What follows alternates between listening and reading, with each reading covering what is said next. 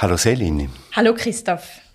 Bevor wir anfangen, dieser Hinweis. Auch in dieser Ausgabe, das ist bereits Ausgabe Nummer 32 von Treibhaus, geht ein herzlicher Dank an alle, die unsere Arbeit mit einer kleinen oder größeren Spende unterstützen. Mehr als 20.000 Hörerinnen und Hörer hat Treibhaus bereits gehabt und alle haben ein klein wenig dazu beigetragen, dass wir gehört, dass wir wahrgenommen werden. Ja, und unterstützen könnt ihr uns ganz einfach, indem ihr auf unsere Webseite geht und dort den Button Unterstützen anklickt. Wir können unseren Podcast nicht produzieren ohne die Unterstützung von euch. Danke an dieser Stelle auch der Felsenberg Stiftung, die uns für diese Ausgabe unterstützt. Und damit steigen wir ein in unser heutiges Thema. Eigentlich ist es mehr eine Reise, die wir unternehmen, Selin. Ja, eine Reise nach China. Nicht, dass wir wirklich dorthin gereist wären, real, aber in unseren Recherchen. Wir wollen herausfinden, warum es so ist, dass China zu über einem Drittel der weltweiten CO2-Emissionen beiträgt und warum China im Gegensatz zu den meisten anderen Ländern eben bekannt gibt, dass die Emissionen bis auf weiteres steigen werden, und zwar massiv. Ja, was für eine Politik steht da dahinter und warum hängt die Klimapolitik der ganzen Welt letztlich von China ab? Oder genauer gesagt, warum wir, wenn wir über die Rettung des Klimas sprechen, auf Gedeih und Verderben von China abhängig sind. Treibhaus, der Klimapodcast mit Selin Elber und Christoph Keller. Und wir beginnen mit dieser jungen Frau hier. I have been organizing the school strike for climate in China for more than 13 months now. Das ist Hovei O, eine 19-jährige Schülerin aus der Region Guangxi. Guangxi liegt im Südosten Chinas und Hovey-O hat sich nach den verheerenden Überschwemmungen im Mai 2019 vor die Stadtverwaltung ihrer Heimatstadt, das ist Guilin, gesetzt, mit einem Plakat, auf dem auf Chinesisch und auf Englisch stand School Strike for Climate. The floods here are unprecedented and haven't happened in people's living memory. In this flood, HWO startete ihre Aktion, nachdem sie an ihrem Gymnasium mit allen möglichen Aktionen auf die Klimafrage aufmerksam machte, überall Zettel aufhängte und deshalb von der Schule ausgeschlossen wurde. Sie protestierte damit ganz allein, genauso wie Greta Thunberg, gegen die Klimapolitik der chinesischen Führung. Sie stand da mehrere Tage ganz allein und bekam die Konsequenzen sofort zu spüren.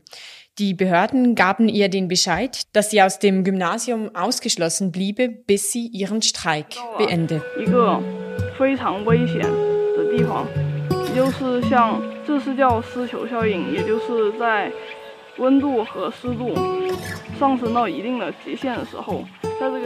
Aber Hweo ließ nicht locker. Sie startete eine Aktion, um Bäume zu pflanzen. Aus dem eigenen Taschengeld kaufte sie Setzlinge und pflanzte sie in der Umgebung von Guilin. Sie verbrachte ihre Tage damit, dass sie Plakate malt und das tut sie auch heute noch. Sie malt Plakate, auf denen sie ihre Forderungen wiederholt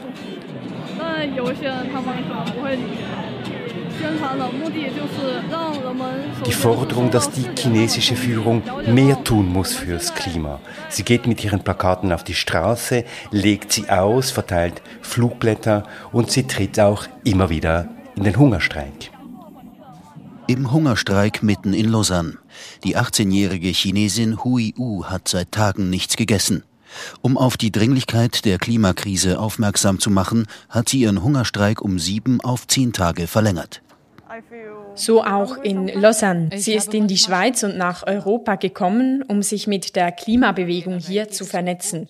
Im letzten Jahr, sie hat an den Protesten gegen die Rodung im Jura für den Zementkonzern Holcim teilgenommen.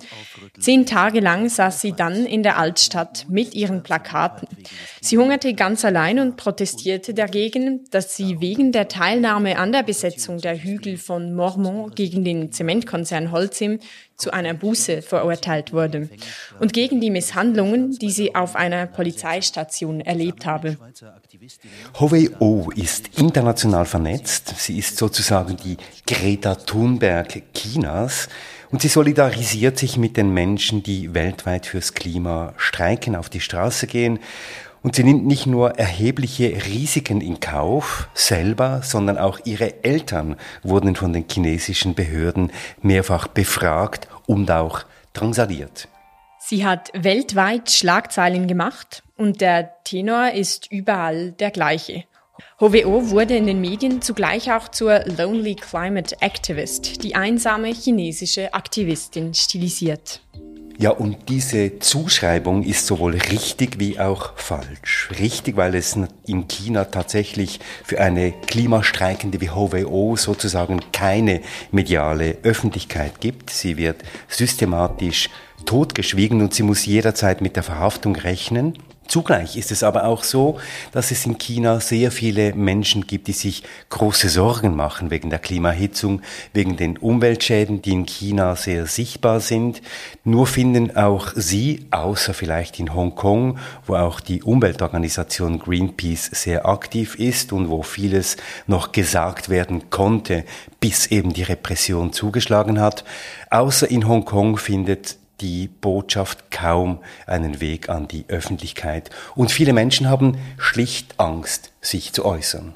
Ja, insgesamt verweist diese Einsamkeit einer HWO darauf, dass das Interesse an Klimafragen in der chinesischen Öffentlichkeit im Vergleich zu anderen Ländern klein ist. Das zeigt auch eine Studie der Universität Cambridge. Ja, wo keine mediale Öffentlichkeit da ist, gibt es eben auch kein Bewusstsein für das Problem. Die Studie jedenfalls zeigt auf, dass das Interesse an Themen rund um die globale Erhitzung in China umso kleiner ist, je mehr die eigene Stadt und die eigene Region von fossilen Energien, also beispielsweise von Kohle abhängig ist das ist eine Feststellung, die wir natürlich auch aus westlichen Kontexten gut kennen. Ja, und damit sind wir auch schon mitten in unserem Thema mit ein paar Fakten, die du recherchiert hast, Christoph.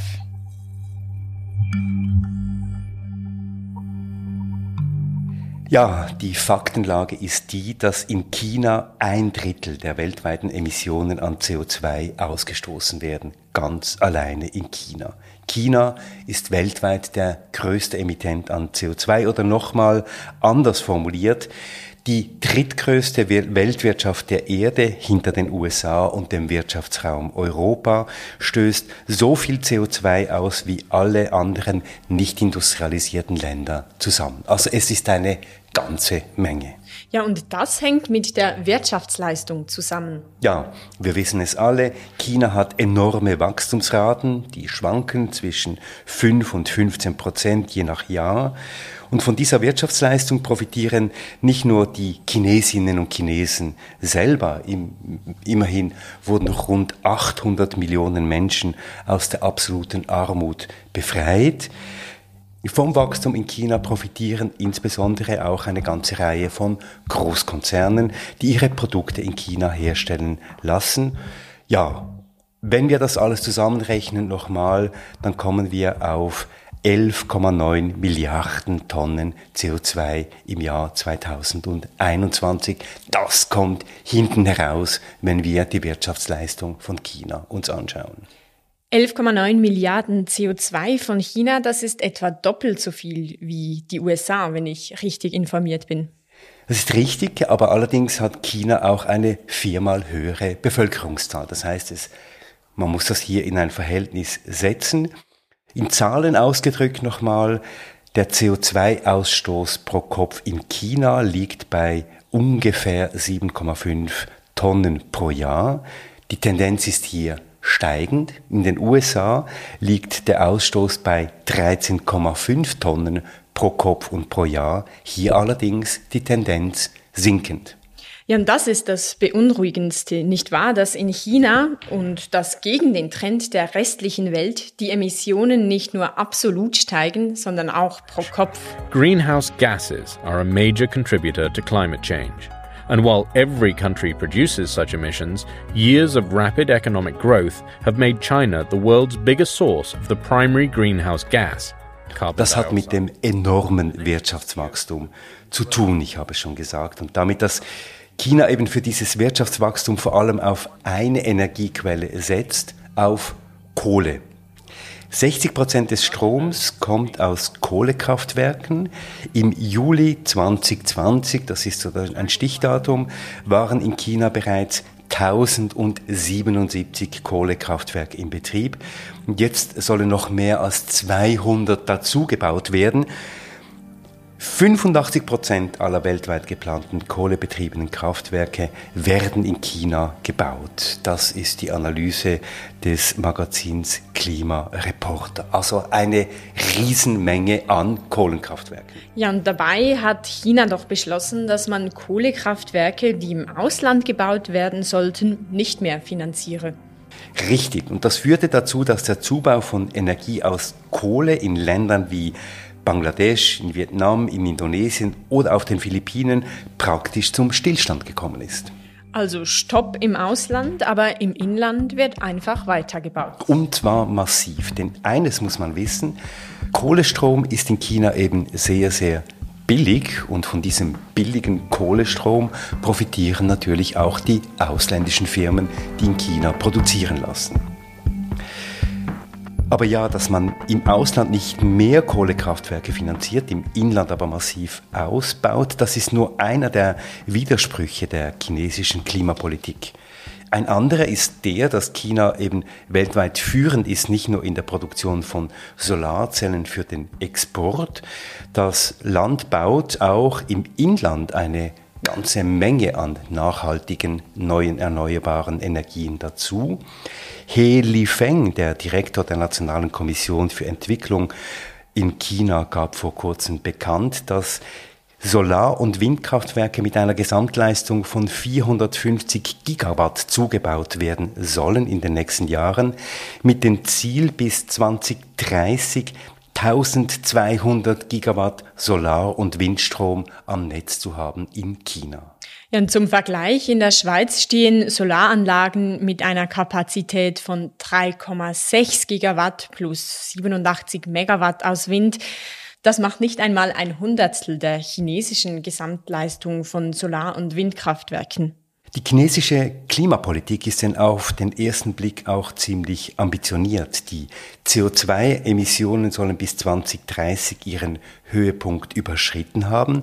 Bis 2060, also zehn Jahre nach der Zielvorgabe des Pariser Klimaabkommens, soll China klimaneutral sein. Man will die CO2-Emissionen pro Einheit des Bruttoinlandprodukts um bis zu 65 Prozent senken, also Produktion und CO2-Emissionen weiter entkoppeln und den Anteil von erneuerbaren Energien ebenfalls bis 2030 auf 20 Prozent erhöhen. China is the world's largest greenhouse gas emitter. There is no way to tackle climate change unless China reduces its emissions to net zero. The country's reliance on fossil fuels is also a hindrance to its own growth and the well-being of its citizens. China is not energy secure. It has Und a was ist mit dem import. Rest? Ja, der Rest soll kompensiert werden. China ist ja Weltmeister im Aufforsten. 25 Prozent des Zuwachses an Wäldern seit 2000 weltweit ist China zu verdanken, laut einer Studie von Nature Sustainability. China will nach dem Fünfjahresplan allein bis 2025 eine Fläche von 33.000 Quadratkilometer mit Wald bepflanzen. Zum Vergleich, die Schweiz ist 41.000 Quadratkilometer groß. Also eine ganze Menge an Wald. Ja, und wenn das alles nun auch noch mit diversen Kulturen passierte, wäre das eine erfreuliche Nachricht. Wäre, das sagst du richtig, Selin, denn China hat viel Kritik einstecken müssen, vor allem zu Beginn der Wiederaufforstungsprogramme, weil sie fast ausschließlich Monokulturen gepflanzt haben. Die sind anfällig für Schädlinge, Biodiversität spielt da überhaupt keine Rolle. Zwischenzeitlich aber kann man sagen, hat sich das gebessert. China unternimmt, und das zeigt eine Studie in der Zeitschrift Environmental Science and Ecotechnology, viel in Sachen Biodiversität. Aber all das kann natürlich die enormen, wirklich massiven CO2-Emissionen nicht kompensieren. Ja, und es nützt auch nichts, wenn China die Elektromobilität massiv fördert. China ist ja Weltmarktführer bei Elektroautos und benzinbetriebene TÜVs sind aus den chinesischen Städten sozusagen verschwunden. In bestimmten Städten muss man 12.000 Dollar hinblättern, wenn man ein Benzin- oder Dieselbetriebenes Auto kaufen will. Bei Elektroautos fällt diese Gebühr weg.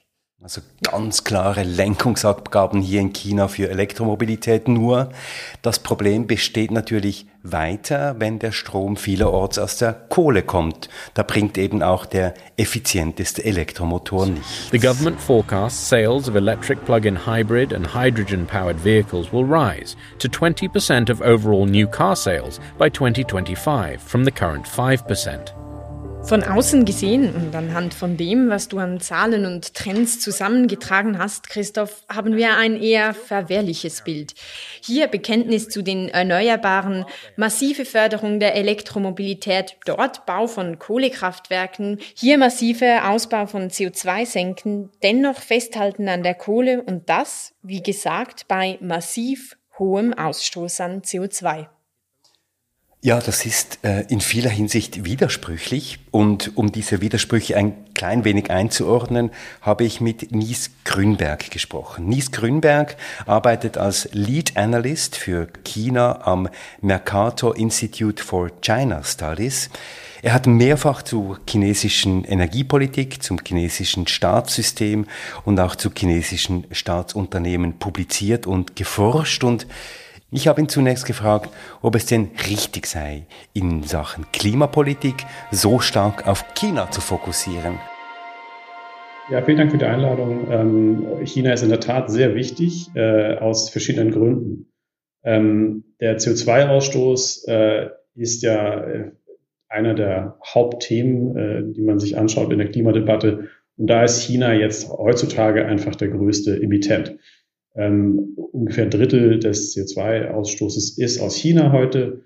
Ähm, und damit kann man eigentlich die Klimaziele, die wir verfolgen, also das Pariser Abkommen, äh, vornehmlich ohne China äh, eigentlich gar nicht erreichen. Also wir kommen um China nicht herum, wenn wir über das Klima diskutieren jetzt. Ein Thema steht ja in China ganz zentral im Mittelpunkt und das ist die Produktion von Strom mit Kohlekraftwerken. Jetzt, Nils Grünberg, warum setzt China im Moment so stark auf diese Kohlekraftwerke? Ja, die Kohle ist äh, so ein bisschen das, äh, das, das schwarze Herz sozusagen der Debatte in China leider das gesamte Energiesystem in China ist immer noch sehr abhängig von der Kohle. Ungefähr 57 Prozent des Stroms wird noch mit Kohle erzeugt, also sehr, sehr viel. Es hat äh, sowohl geschichtliche Gründe als auch Energiesicherheitsgründe. China hat sehr viel Kohle äh, zu Hause, deswegen hat man das lange Zeit äh, gerne genutzt. Es ist billig und es ist vorhanden. China hat, äh, ist, ist Nettoimporteur von Gas und Öl und damit ist diese, gibt es noch diese Energiesicherheitsfrage, die momentan immer wichtiger wird, jetzt nach, nach der Ukraine und nach den Abhängigkeiten äh, in der Energie, bei der man sich fragt, wo will man wirklich noch importieren, ist man nicht bereit, ähm, so schnell von der Kohle äh, wegzukommen, wie es eigentlich erwünschenswert wäre. Die zweite und, und leider ähm, auch sehr wichtige Dimension ist natürlich, dass die rein technische äh, Perspektive, also der Umbau, der extrem tiefe Strukturwandel, der stattfinden muss in der Industrie. Kohle wird ja nicht nur zum Stromerzeugen benutzt, sondern die Stahlindustrie ähm, und, und die gesamte Schwerindustrie benutzt auch sehr viel Kohle. Das heißt, es muss ein extrem großer Industrieumbau, eine, eine Strukturwandel stattfinden, der technisch sehr, sehr schwierig ist, sehr teuer ist äh, und leider etwas länger dauert, als es äh, erwünschenswert wäre. Also Sicherheit in Bezug auf die eigene Energieversorgung. Geht das jetzt zusammen, Nies Grünberg, auch mit einer Art Grundhaltung in der chinesischen Politik, dass man eben keine allzu große oder möglichst keine Abhängigkeit vom Ausland haben will? Genau, das ist äh, momentan ein, äh, ein Faktor, der immer gewichtiger äh, ist.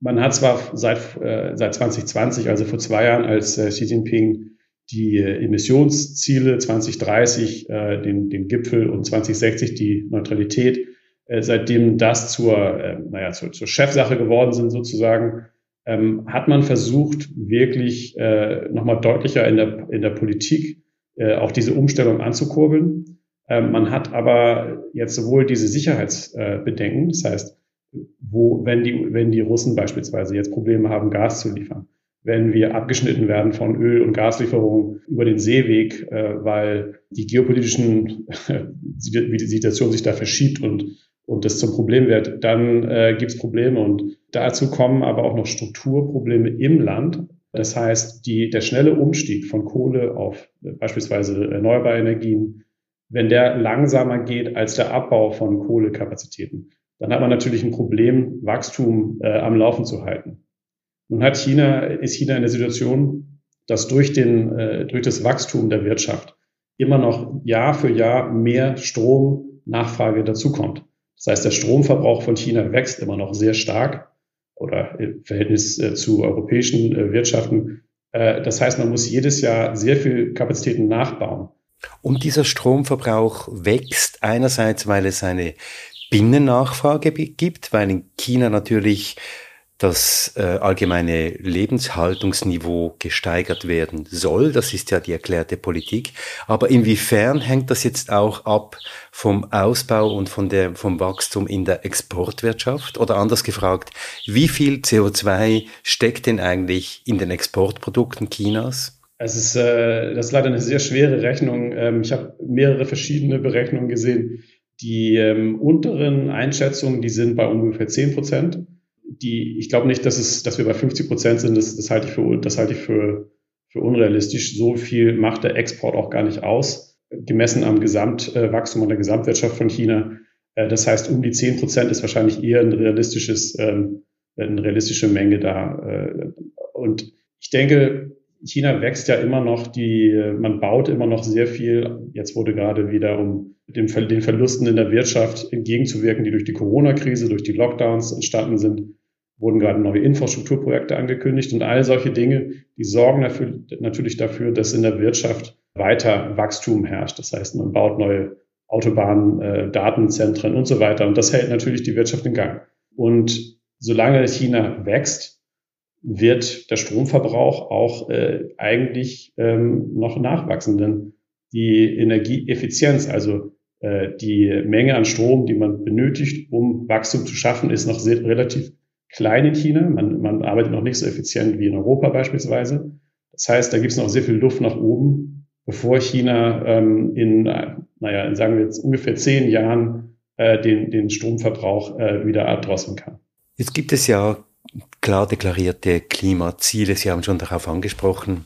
Peak an CO2 bis 2030, Klimaneutralität bis 2060. Nies Grünberg, wie glaubwürdig und wie realistisch sind diese Ziele? Äh, sie sind meiner Einschätzung nach auf jeden Fall ernst gemeint. Also die, die, die Führung in Peking äh, meint das durchaus ernst mit diesen Zielen. Xi Jinping selber hat schon, hat schon immer eigentlich einen, wenn auch jetzt nicht die erste Priorität äh, auf Umweltpolitik gesetzt, aber Umweltverschmutzung, äh, besonders Luftverschmutzung, ist ja schon seit vielen Jahren ein Fokus äh, von, von ihm. Äh, da ist auch sehr viel passiert. Also man sieht, dass diese sehr, sehr zentralisierte Macht, die unter äh, Xi Jinping ähm, etabliert worden ist, tatsächlich auch Resultate schaffen kann. Es ist zwar nicht diese Ökodiktatur, die sogenannte, die ja viele als einen positiven Faktor der Autokratie in China darstellen, so ist es leider nicht. Ähm, aber man kann schon sehen, dass da der Fokus jetzt äh, sich gewandelt hat. Und das sieht man ähm, ganz klar auch bei den Vorgaben jetzt. Das heißt, die 2030, 2060 Ziele, die vor zwei Jahren angekündigt worden sind, sind jetzt mittlerweile in der Bürokratie angekommen, in den großen Verwaltungsministerien, in den großen Planungsministerien. Und da werden jetzt äh, umgewandelt in konkrete Industriepläne. Das heißt, die nächsten Jahre werden davon gezeichnet sein, dass diese äh, 2030 und 60 Ziele irgendwie implementiert werden müssen. Das heißt konkret ähm, weniger Kohle, das heißt sauberere Kohle äh, und mehr Gas, äh, aber auch mehr erneuerbare Energien. Und da sieht man jetzt ja schon, dass vor allem in den Provinzen in den verschiedenen Ministerien sehr, sehr stark auf erneuerbare Energie gesetzt wird. Da haben wir also die Zentralregierung, die Vorgaben macht, also die Parteispitze und auch das Staatspräsidium Xi Jinping. Und was muss, was geschieht dann? Wer setzt das um? Sie haben jetzt gesagt, die Provinzregierungen spielen da eine wichtige Rolle.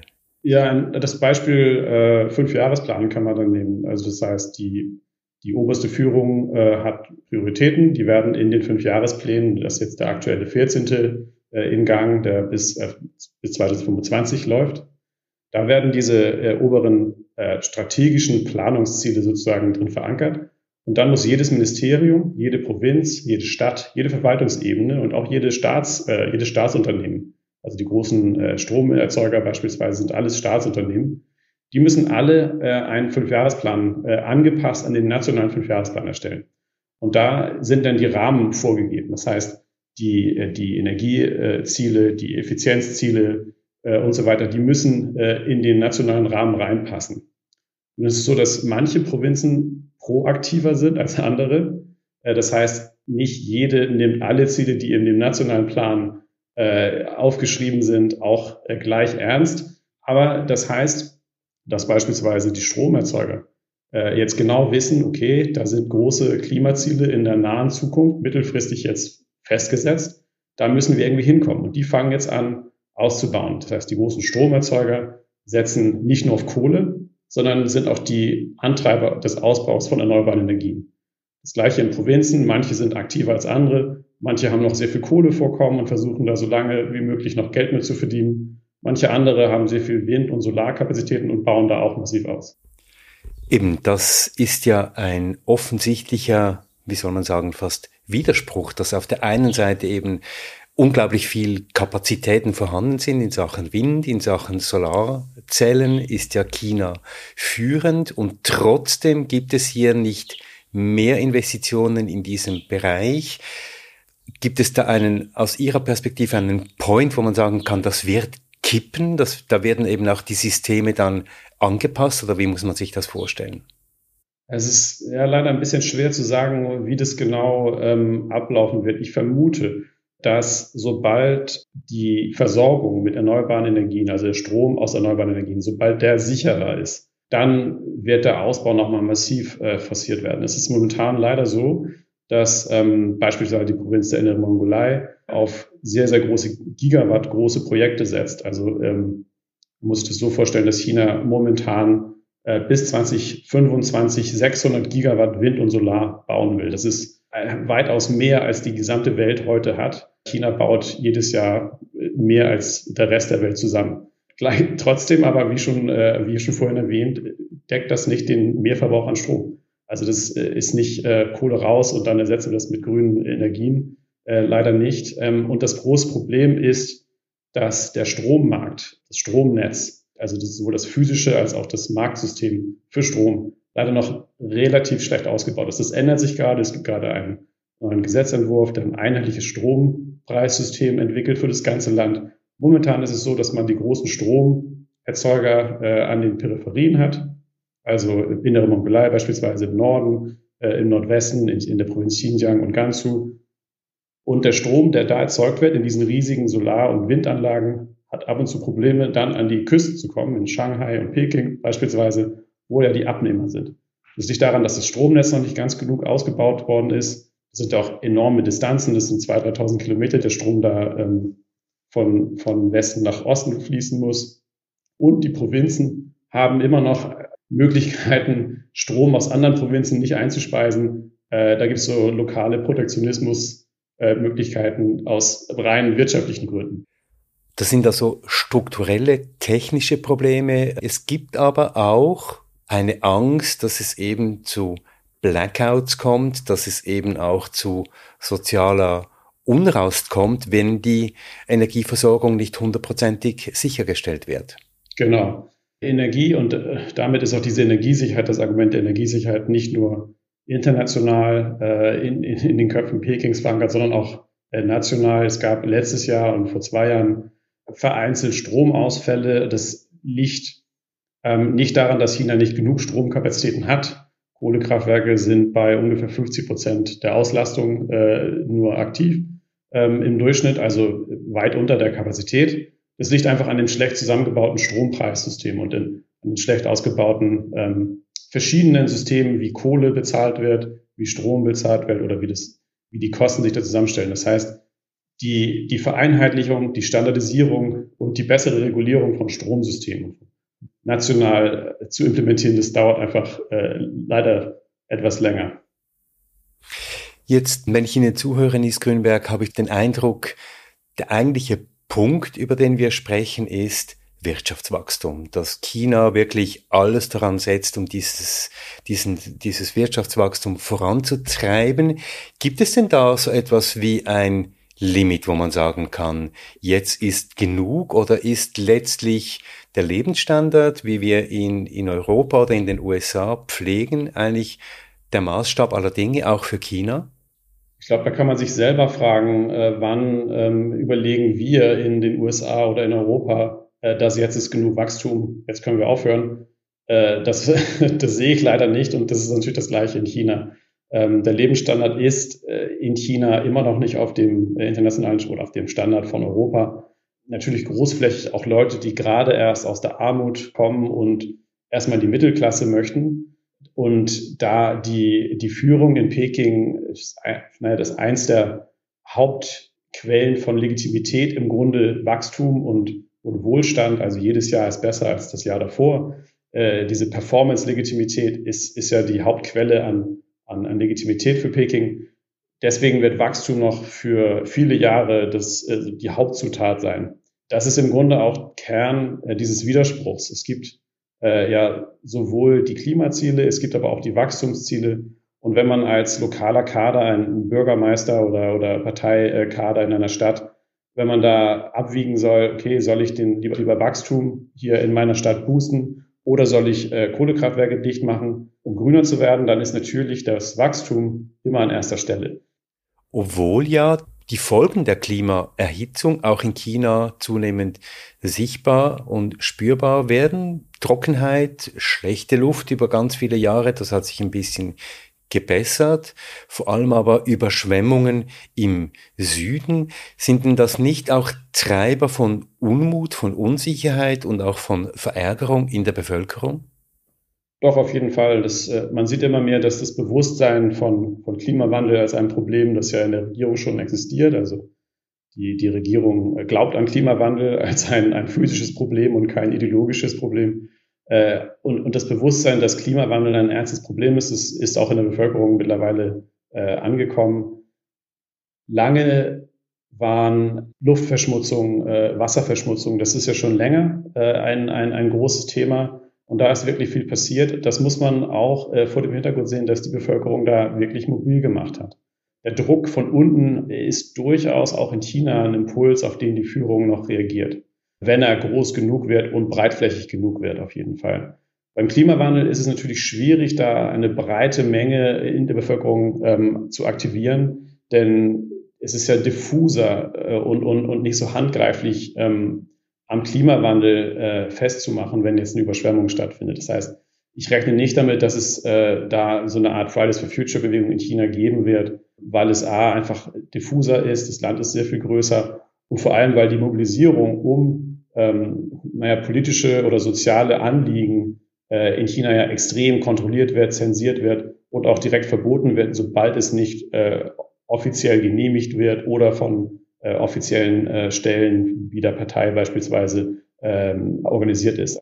Jetzt gibt es ja immer noch die Vorstellung, dass China irgendwie unter Druck gesetzt werden könnte, dass irgendwie äh, die Klimapolitik von China beeinflussbar wäre. Wie schätzen Sie das ein? Ich denke, die Zeit, in der man äh, China Vorgaben machen kann oder verlangt, dass äh, XY so passiert, dies vorbei, wenn es die jemals so gab. Ähm, China möchte auf Augenhöhe angesprochen werden. China sieht sich als eine Großmacht. Äh, das wurde die letzten Jahre ja immer wieder deutlich, vor allem im Kontakt mit den Amerikanern so formuliert. Also man, steht, man sieht sich auf Augenhöhe mit den anderen Großmächten. Das heißt, man sieht äh, die, die notwendigen Veränderungen, Reformen und Strukturwandel, die stattfinden müssen, als ein äh, nationales Problem an und da lässt man sich äh, immer weniger äh, dazwischen funken. China ist natürlich immer noch empfänglich für Impulse aus dem Ausland und äh, das sind ähm, Standards, das ist Technologie, ähm, das ist Zugang zu Märkten, ähm, das sind äh, naja, Rohstoffe, die China auch benötigt. Das sind ja alles, China ist ja auch in einer globalisierten Welt noch zu Hause und möchte das auch äh, auf jeden Fall ein Stück weit noch bleiben. Und da, glaube ich, sind wir in Europa gut gestellt, wenn wir versuchen, selber so grün und so schnell äh, wie möglich äh, die, die grüne Wirtschaft, die, die, die Nachhaltigkeit bei uns zu befördern und damit die, den Goldstandard für Nachhaltigkeit, für Klimapolitik, für grüne Technologie zu setzen. Denn das möchte China auch äh, haben. Die möchten da Teil von sein. Äh, das heißt, desto besser wir unser eigenes Haus äh, aufräumen und da im Reinen sind, äh, desto mehr können wir auch die, die Standards der Zukunft äh, mit beeinflussen. Äh, daher denke ich, sollen wir in Europa einfach so schnell und so, so, so tiefgreifend wie möglich unseren eigenen Strukturwandel hier in Angriff nehmen und damit dann nach China kommen und sagen, passt auf, wir sind die größte äh, Wirtschaft hier in äh, der Welt als ein Markt für China, die EU. Wir würden gerne mit euch handeln, aber wir haben gewisse Standards. Das ist auf jeden Fall ein Impuls, auf den die Chinesen dann reagieren werden. Ich fand, es, ich fand es besonders interessant, dass doch ein Interesse und auch ein Bewusstsein für den Klimawandel und auch für Klimapolitik da zu sein scheint in China. Und ich finde das umso dringlicher, weil China die Auswirkungen der Klimakrise ja sehr direkt zu spüren bekommt. Nicht nur wegen der Trockenheit im Norden mit, mit den Sandstürmen, die bis nach Peking reichen. Ja, und ich fand es interessant, dass äh, Nies Grünberg darauf hingewiesen hat, dass eben die Klimapolitik tatsächlich in der Führungsetage in China angekommen ist, dass das ein Teil auch im, des Fünfjahresplans ist, dass man eben das Problem angehen will, dass also hier ein klarer Wille ist, sich dem Problem äh, zu stellen. Vielleicht auch mit einer Art, äh, mit einem politischen Willen, der vielleicht in anderen europäischen und sonstigen Ländern nicht so zu spüren ist. Und das könnte vielleicht ein Funken Hoffnung auch bringen, dass da tatsächlich sich etwas ändert. Die Straße einfach weggespült. Das hat Frau Zhang in 74 Jahren ihres Lebens noch nicht gesehen. Sie flüchtete sich in den zweiten Stock ihres Hauses, als das Wasser kam.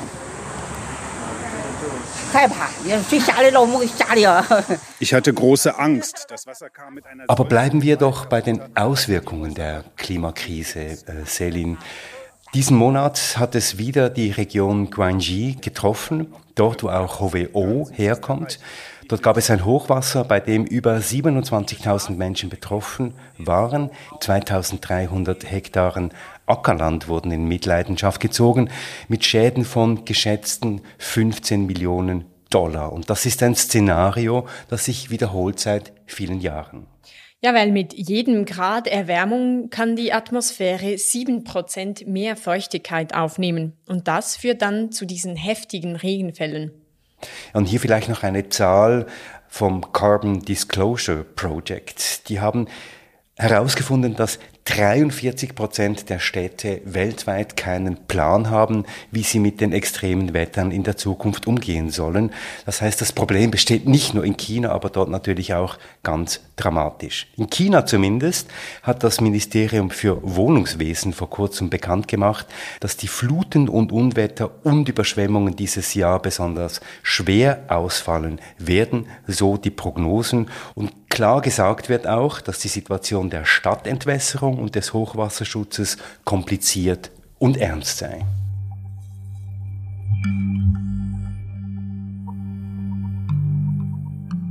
In China spürt man also die Auswirkungen des Klimawandels, der Klimaerhitzung, aber kann der Westen, können die USA überhaupt Druck auf China machen, damit sich was ändert? China wird immer wieder angeprangert, nicht genug fürs Klima zu machen. Äh, die USA probiert da Druck zu machen. Der ganze Westen versucht Druck auf China zu machen, in der Klimapolitik etwas zu ändern. Geht das überhaupt? Ja, eben, du sagst es, China wird immer an den Pranger gestellt. Vielleicht müssen wir uns verabschieden von diesem Bild der, des, der Dominanz des Westens in dieser Frage. Und das ist auch die Aussage von Adam Tooze. Adam Tooze ist Wirtschaftshistoriker an der Columbia University und unser Kollege Johann Otten hat kürzlich mit ihm gesprochen und sie sind auf China zu sprechen gekommen und Folgendes hat Adam Tooze gesagt. Es liegt nicht mehr in unseren Händen. Das ist, äh, das ist das wirklich Schwierige vom historischen Aspekt, das zu verstehen. Das heißt nicht, dass wir jetzt keine Verantwortung mehr haben oder dass wir nicht eine große historische Verantwortung haben. Aber die Uhr ist abgelaufen in, in, in, äh, über die Welt, in der wir quasi bestimmend waren. Das war die alte Welt der Klimapolitik der 80er und 90er Jahre, als das Problem richtig entdeckt wurde. War es unser Problem? Äh, wir waren dafür verantwortlich und es war wichtig, äh, wir waren die Akteure, die agieren mussten. Und das ist einfach nicht mehr der Fall. Denn wir sind in einer polyzentrischen Welt angelangt, sagt der Historiker Adam Tooze, in der die Macht des Westens nur noch relativ ist. Was ihr verstehen müsst, ist die Relativität eurer Autonomie. Ihr seid und vor allem die Relativität eurer Macht. Wir sind wirklich in einer polyzentrischen Welt, in einer, und sie wird immer polyzentrischer, gerade in diesem Bereich der realen Wirtschaft, der Produktion. Teils davon ist ausgelagert, da kommt immer wieder die Linke, ah ja, das ist doch uns, das liegt an uns, wir haben unsere Exporte, Importe ausgelagert an China.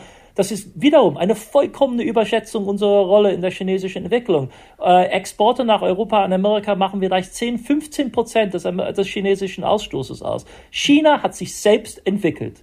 Und ja, als nächstes kommt eine Welt, in der der Westen nicht mehr ganz unbedeutend sein wird, aber in einer anderen Rolle, in einem System der gegenseitigen Abhängigkeit. Wake up, smell the coffee, Leute. So geht es der gesamten restlichen Welt und den Chinesen auch. Denn die Chinesen halten sie ja auch nicht mehr in der Hand. Die Chinesen brauchen uns mittlerweile, damit wir mitmachen, denn sonst sind wir Freerider. Sie arbeiten hart an dem Problem und wir machen, die Amerikaner werden weitermachen wie zuvor, das muss man befürchten. Da wird's wirklich interessant. Und diese, diese technische, algebräische Antwort, also weniger Wachstum, anderes Wachstum, neue Technologien umzutragen, um dann zu verflechten, matrizenmäßig mit dieser geopolitischen Verschiebung, da, wie stehen wir zu Solar-PV-Panels, wenn sie alle aus China kommen und möglicherweise mit Sklavenarbeit kontaminiert sind? Wie stehen wir dann zu der, zu der Beschleunigung der Energiewende? Für oder dagegen? Unter welchen Bedingungen? Wie machen wir das? Wie handeln wir das mit denen aus? Können wir es irgendwie klar machen, dass sie die Sklavenarbeit gerade für unsere Panels nicht mehr einsetzen? Oder was weiß ich? Das sind die Sachen, die austariert werden müssen.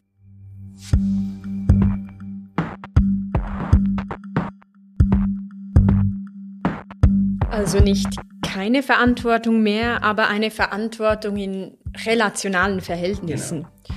So in etwa. Und was heißt jetzt das? Gibt es überhaupt noch einen Hebel? Die Frage geht an dich. Anna, hallo. Hallo Selin, hallo Christoph. Ja, du hast recherchiert, inwiefern westliche Länder mit dem Konsum von Produkten made in China einen Hebel haben oder genauer, inwiefern die Situation in China Folgen haben kann und muss für die Klimapolitik gerade in Europa. Ja, die ernüchternde, nicht neuartige Nachricht vorweg.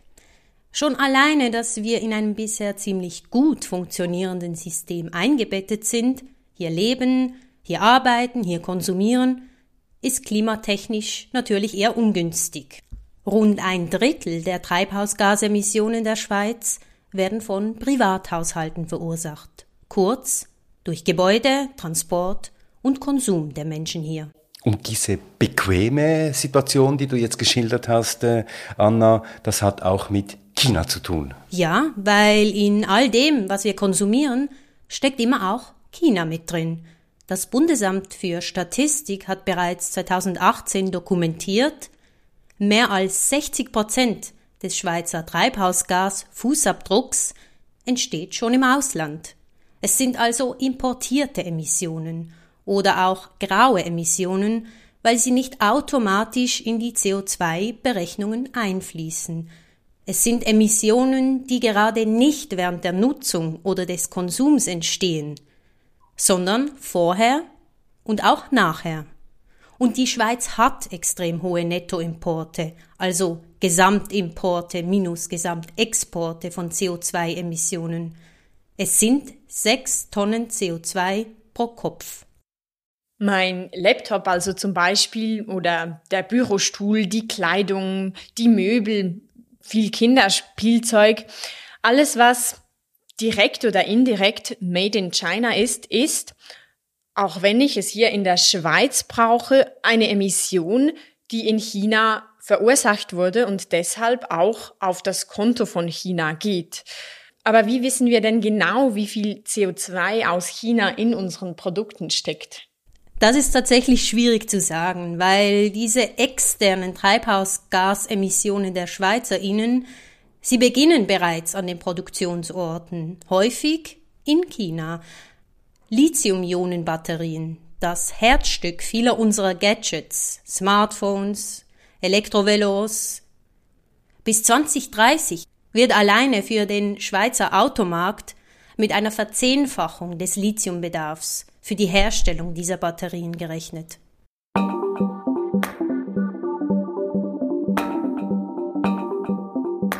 Mit allen Konsequenzen auch fürs Klima. China ist ja hinter den USA, Deutschland und Italien der viertgrößte Handelspartner der Schweiz. Und das Volumen steigt und steigt. Im Jahr 2021 wurden in der Schweiz Waren für insgesamt 14,4 Milliarden Schweizer Franken von Privatpersonen online bestellt.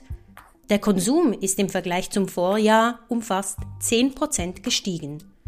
Auch wenn viele dieser Milliarden, nämlich 12,3, für Online-Bestellungen bei Unternehmen in der Schweiz ausgegeben wurden, hat das meiste Material dennoch bereits viele Produktionsschritte und einen langen Weg zurückgelegt. Per Containerschiff oder Flugzeug und Lastwagen. Und über Container, Flugzeug, Lastwagen werden eben diese Treibhausgase immer gleich auch mit importiert und in der Schweiz akkumuliert. Durch das Freihandelsabkommen Schweiz-China und die 2024 in Kraft tretende Aufhebung der Industriezölle hat sich die Schweizer Regierung deutlich gegen eine einschränkende Handels- und Umweltpolitik positioniert. Gleichzeitig, und das ist absurd, wenn man es so sieht, es wird vermehrt an die Einzelperson appelliert. CO2-Kompensationspreis beim Online-Kauf, lieber lokale Dienstleistungen nutzen, reparieren natürlich, auf erneuerbare Energien bei Wohnraum und bei der Fortbewegung setzen. Also Appelle, Anna, sagst du, Appelle ans Individuum, dass, man uns, dass wir uns hier irgendwie ähm, klimakompensatorisch verhalten, aber es gibt kaum politische Anreize für tatsächliches klimafreundliches Handeln. Richtig, Christoph. Es braucht politische Anreize für nachhaltiges Handeln der Einzelpersonen. Geschätzt wird von Wissenschaftlerinnen, dass die CO2-Emissionen der Schweiz um 225 Prozent höher wären, würden wir die Emissionen, die wir im Ausland, allen voran in China verursachen, in unserer CO2-Bilanz mit einberechnen. Unsere CO2-Emissionen sind also mehr als doppelt so hoch, wie es Statistiken vermuten lassen. In Deutschland wäre die CO2-Bilanz um rund 15 Prozent höher. Ja, dass jedes Land über die Emissionen Rechenschaft ablegt, die auf dem eigenen Territorium anfallen und nicht über diejenigen, die anderswo verursacht werden, hat auch Konsequenzen für die Politik. Um das Pariser Klimaabkommen zu erreichen, wird oft errechnet, dass unsere Emissionen pro Kopf auf eine Tonne CO2-Äquivalente reduziert werden müssten. Sind jetzt die Emissionen plötzlich doppelt so hoch, weil man auch den kompletten Konsum berücksichtigt, wird dieser Schritt viel größer. Und als erstes Land der Welt will Schweden diesen Schritt jetzt gehen. Das schwedische Parlament diskutiert im Moment den Vorschlag, Konsumemissionen als Einheit zu nehmen, auch wenn man dann deutlich mehr Einsparungen machen müsste. Schweden war ja bisher schon Vorreiter bei der Besteuerung von CO2 und das Land ist gut gefahren damit. Soweit ich informiert bin, geht es den Schwedinnen und Schweden ziemlich gut. Danke, Anna. Danke. Und das war's für diese Ausgabe von Treibhaus, der Klimapodcast. Und wir bedanken uns hier nochmals auch bei allen, die uns bisher unterstützt haben. Wir wissen das sehr zu schätzen.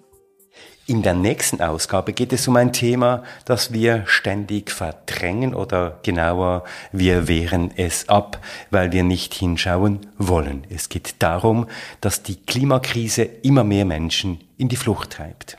Also dorthin, wo es zu essen gibt, wo sie nicht an Leib und Leben gefährdet sind durch Hochwasser, durch Dürre. Und das ist das Thema in der Ausgabe in einem Monat.